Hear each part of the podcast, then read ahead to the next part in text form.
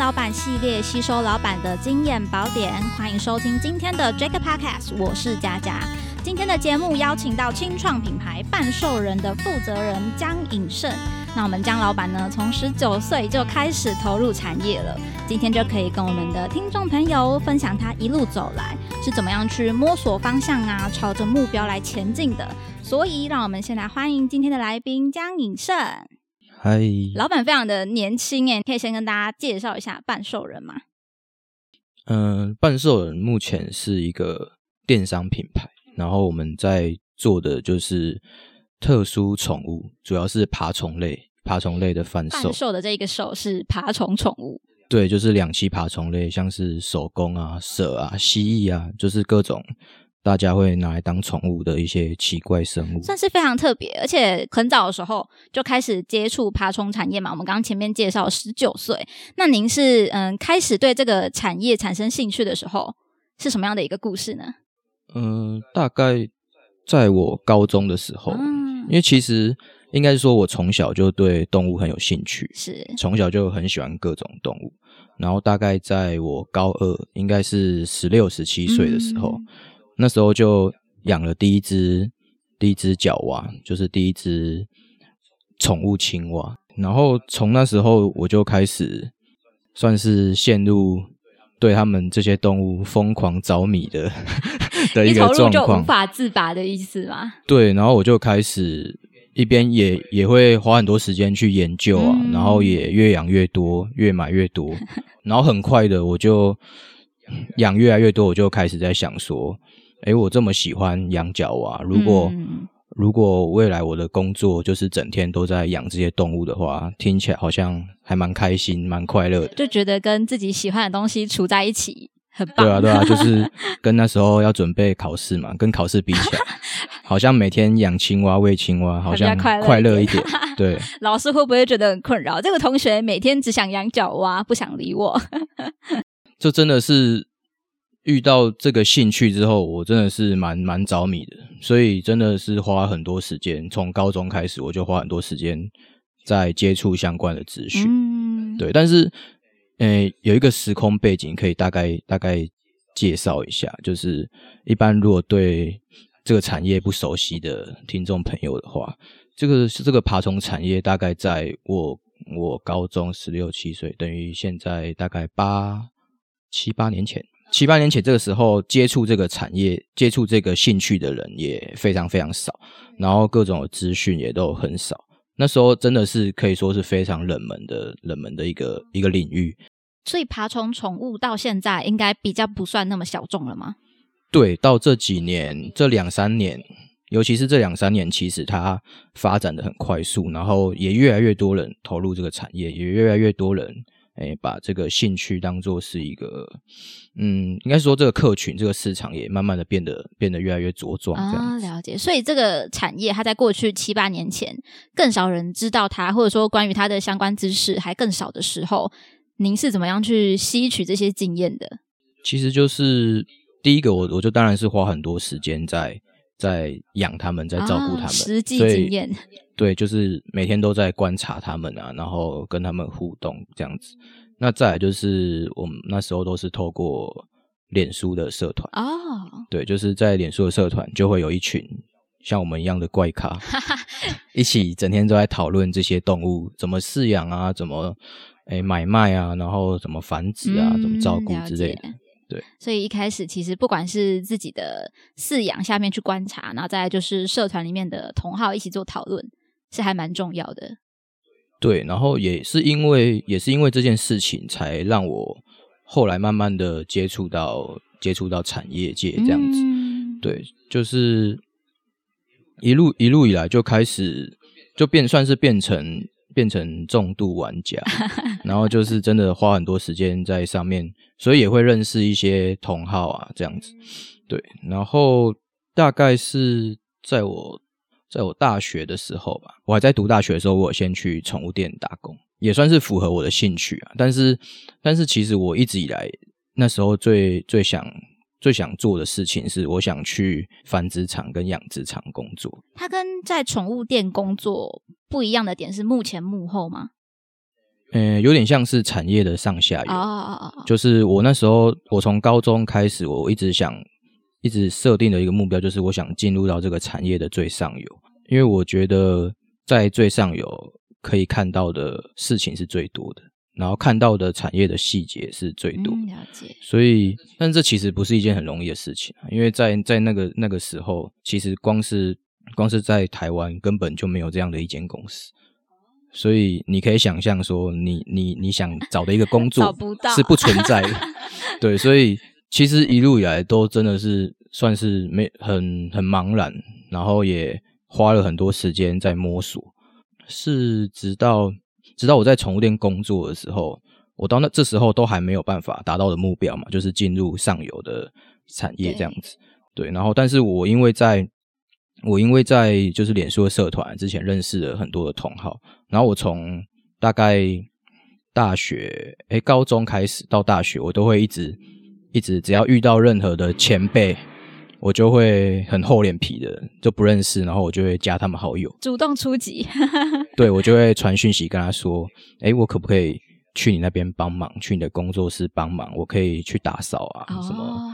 洗洗洗地板、拖地板之类的。”然后我都跟他们说我不用领薪水，哦但是就是我很希望可以去跟他们学习这样子。总之是先可以进到这个环境里面去观察，是对你来说是首要的任务。对，但是没有半个人理我。你说你都已经就是主动加好友了，但是却收到很少的回应吗？对，因为主要是那时候这个产业也真的还很还很不成熟啦。啊那的时候等于都是说算是个人的玩家，他们可能就是一个小小的工作室，然后就自己算是算是自己的一个。诶，可能偶尔如果有有什么繁殖出什么物种，然后就就拿出来卖这样子，哦就还不是像真正的一个一个企业或者一个公司行号这样。对，所以其实我真的问了蛮多人的，我只要我只要一有机会，一知道诶哪个前辈他做的还不错，我就我就一定会想尽办法联络他，然后问看看有没有这个机会。嗯，那所以虽然一直都被拒绝了，但是我觉得在这个过程中也认识了蛮多就是圈子里面的一些同好。啊，对，然后直直到大概我就是在大一大二的时候，我就某一天突然有一个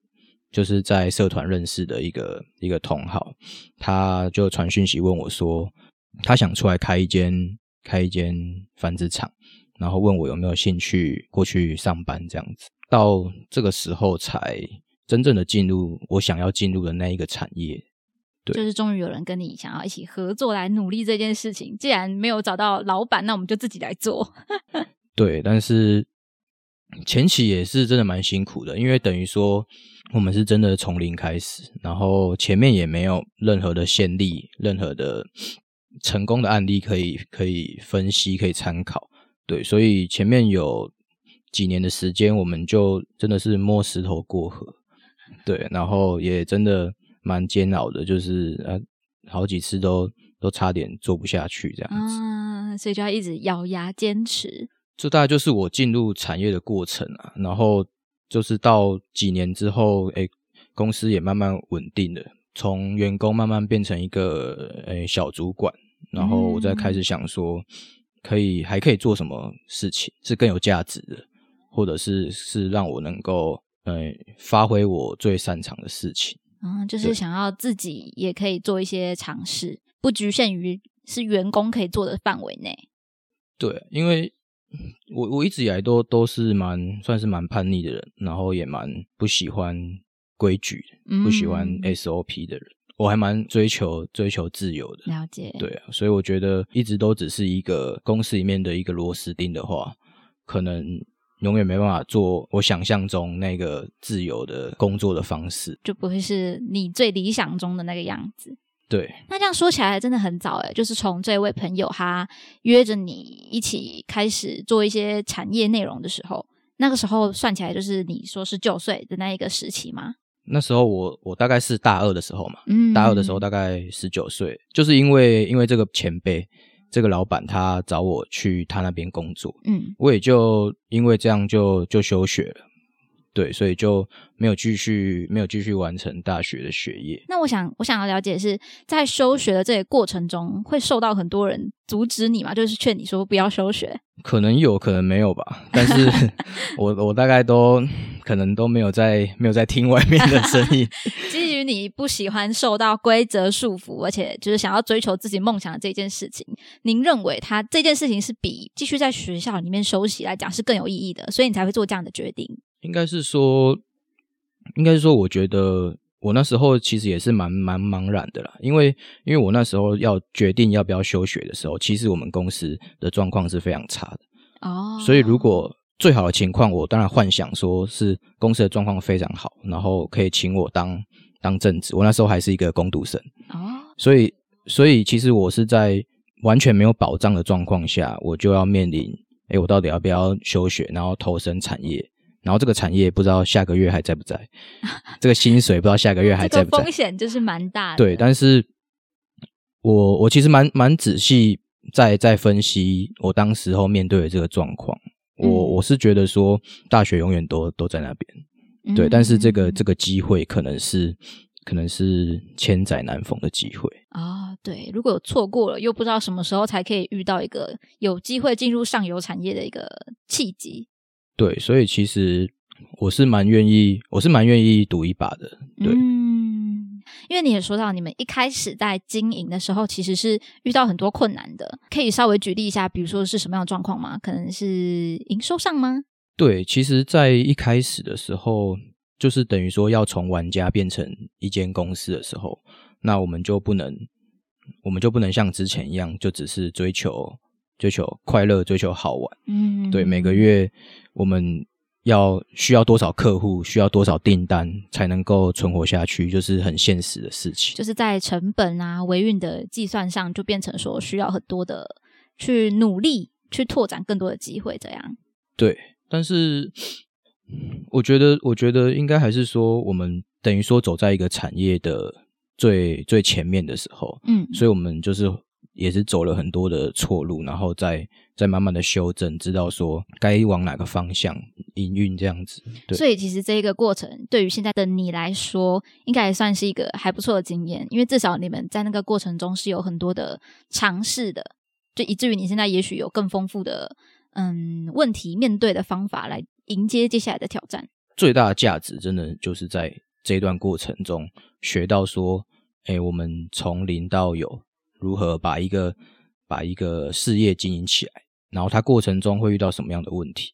而且这些问题是学校不会教，嗯，对，网络上查不到，对对，课本也不会有，所以是非常非常实战的东西，就是完全会会刻在你的脑海里。说，哎，我们过去的这些东西，只要克服之后，对未来，像是我现在又重新要开启一个事业体的时候。其实真的很有帮助，不管是在思维上，嗯，我觉得有些东西是很难说，像是一个具体的技能，譬如说写程式，譬如说文书处理这种很很直接的技能。有时候在这过程中，我觉得我学到的最多的是那种创业的思维，嗯，对，就是从零打造到一的时候，这个过程中你要用什么样的思维来来建构你的团队。了解，所以算是这个非常有丰富经验的过程，应该是值得我们今天的听众朋友来深入了解的。那以您觉得，在这整个故事的过程中，追求这个产业的过程中啊，有什么样的嗯重点可以提醒给大家吗？其实我我觉得我的我的故事或者是我的经历，算是算是蛮特殊的，产业也是很特殊，所以我觉得我可能没有办法说。是一个成功的案例来跟大家分享，说，哎，我是怎么做，我是怎么做，所以我可以建议或者是教导大家要怎么做。只是说，我觉得我算是可以分享我自己的故事，是我是一个没有没有背景，然后没有钱，没有学历的，我觉得算是最差的状况。我也不觉得我的脑袋有特别好，是对，然后也离成功还有一段距离，但是我觉得我有走出一条是。在体制外的路，嗯，所以我觉得这个这个经验可能不一定对每个人都都可以参考，只是说让大家知道说，哎，不一定要照着社会上的规则走，才可以活得好好的。嗯，对，就是我其实一路以来都都就是只想做我想做的事情，目标很明确的在前进。算是就真的，我觉得我真的就是从骨子里叛逆的个性。对，所以在在学校啊，或者是包括在在职场啊，我都常我都常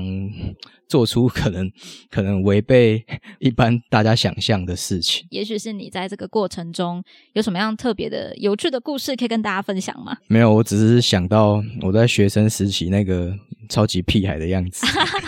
回忆过去的自己，觉得嗯，怎么会是这样嘛？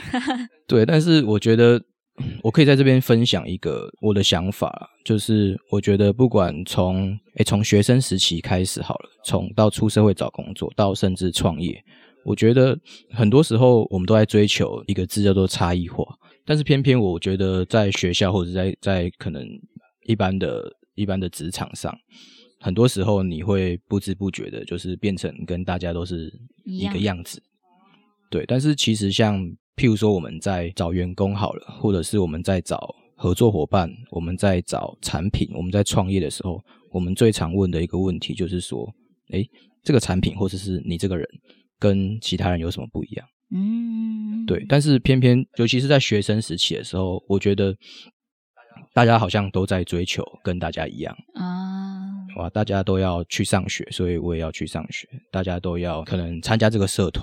我也要参加这个社团。对，但是就譬如说，像我的产业，我我我有兴趣的领域是根本不会出现在学校的社团、学校的课程里面。大家应该可以把专注力放在说，哎，你对什么事情是有热情？你对什么事情是会特别不会觉得累的？做起来会觉得很开心？那你要怎么在这件事情上累积跟别人不一样的经验，做出差异？就是您刚刚想要提到这一个整个的重点。对，就是举例来说，同一间学校、同一个科系毕业，假设有有十个人，那这十个人一起去找工作的时候，如果我是那个老板，或者是如果我是那个面试的人，我就会想知道说，哎，里面有谁？你们有做过不一样的事情？嗯，对，所以这就是为什么我会觉得说，在学生时期就可以。你就可以开始累积跟别人不一样的经验，然后你可以开始思考说：，诶，我比别人擅长什么事情？我比别人愿意更花更多时间在在哪些东西上面？算是找出自己属于自己的那个特色，这样才可以到未来，也许应用到职场上，或者是你在开发自己的，像你这样自己创业的时候，你可以更明确的知道自己应该要朝什么样的方向去走，或者是说，在你跟别人介绍自己的时候，你要怎么让人家看到你的价值？对，就是我觉得要成为一个要成为一个与众不同的人，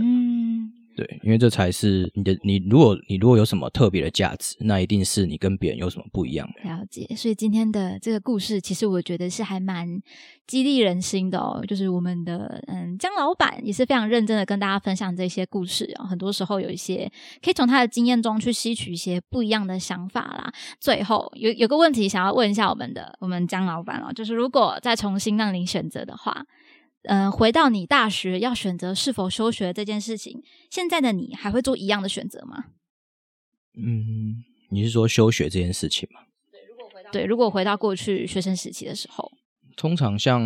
我在我在面对，其实那时候现在回想起来是一个很小的事情，但是在当下可能十九岁的我在面对说，哎，每个人都在读书，然后这个社会上每一个职缺、每一个工作都要求大学毕业。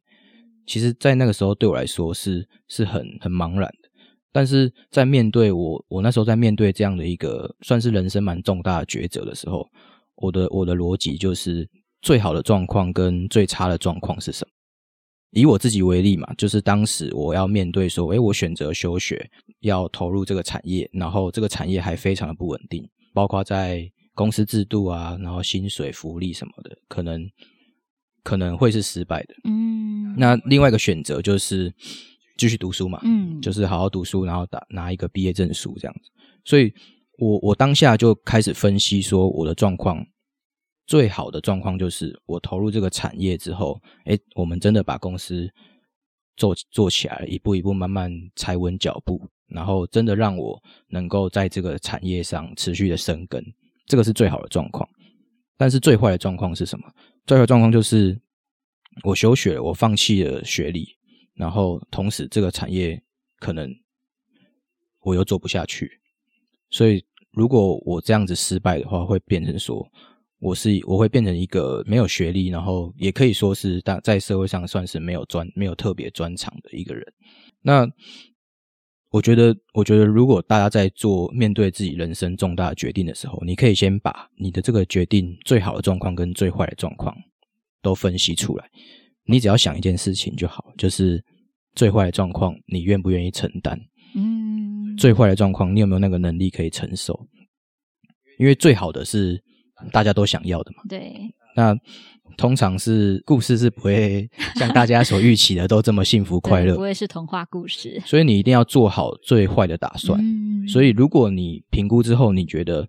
这个决定做了之后发生的最坏的状况，你也可以承受的话，那我觉得你再去选择那一个充满挑战的可能。了解，至少自己先分析过后，你觉得这个结果是不是在你的许可范围内？再去做这样的尝试。对，那不管是大家现在，也许很多的同学最近是毕业季嘛，或者说求职的过程中，也可以记得我们今天节目有分享到，可能差异化啊，然后跟去评量自己目前的状态。可能对于现在的学生来说，他们也会去选择说，我今天到底要去去哪一个县市，我要不要离开我所熟悉的环境？所以这也很类似于您当下在做一个，嗯，是不是要离开学校，是不是要离开一个。嗯，一般大众所期待的样子来去挑战。那这样的话，如果总结我们今天的内容啊，想要给我们这些也许是清创的朋友，或者是嗯目前是正值毕业、正值求职的朋友，什么样的建议吗？嗯，我觉得，我觉得其实创业算是一种精神，它并不很局限，说你一定要设立一家公司成为负责人。包括我们身为员工的时候，我们也是可以有创业的心态。就是你经营你个人嘛，你个人就是一个独立的个体，你的营收就是你的月薪啊，你的年薪啊，然后你的你的产品就是你自己本身的能力嘛。所以我觉得，不管是不是真的投入创业，或者是你你想要在职业上不断的发往上发展的话，我觉得其实心态是差不多的。所以你有没有这个创业的心态，是一个很大的重点。我觉得这是第一点。那再来就是。嗯，当我们今天选择创业的时候，我觉得很多人会陷入一个迷失，就是在我只想到说我会做什么，我能做什么，所以我就要我就要去创业，我就要做什么产业。譬如说，我今天会会煮饭，我特别的会会炒饭，那我就想要开一间炒饭专卖店，类似这样子。这是很很多人一般很直观的思维。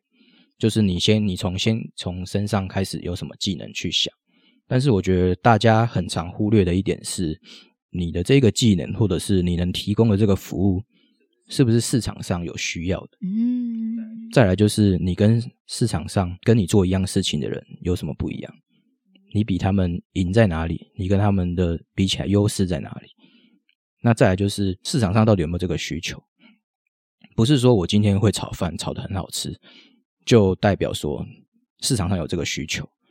也不代表说可能隔壁不会开一间跟我一样的炒饭专卖店。嗯，所以我通常都是反过来想，我会开始观察市场上有什么样的需求，还没有人出来满足它；市场上有什么样的问题，还没有人可以解决它。那我再来想说，我有没有这个能力来解决这些问题？我有没有这个能力来提供这些服务？提供这些价值来满足这个市场需求。嗯，对我觉得你从这个角度去想的时候，你才能够做出一个能够被市场接受的东西，而不是在一个红海里面很快速被淘汰的一家公司这样子。对，因为我觉得，譬如说，譬如说，就举刚才的炒饭好了。如果我也会炒饭，同隔壁隔壁邻居也有人会炒饭，那我要能够在做什么东西能够赢过他？这就是你要思考的差异化，对，所以我们必须花很多时间在在思考，说我要怎么与别人不一样，然后我要怎么能提供更多的价值。所以反而不是说先想说我要我要赚到多少钱，我要从哪些人身上赚钱，而是你必须先想说我能够提供什么价值。就其实，在在公司上班也是一样，嗯，对啊，你想要得到更好的升迁，你想要爬到更高的位置、更好的职位、更好的职缺，你能够提供什么价值来说服可能老板、可能你的你的主管，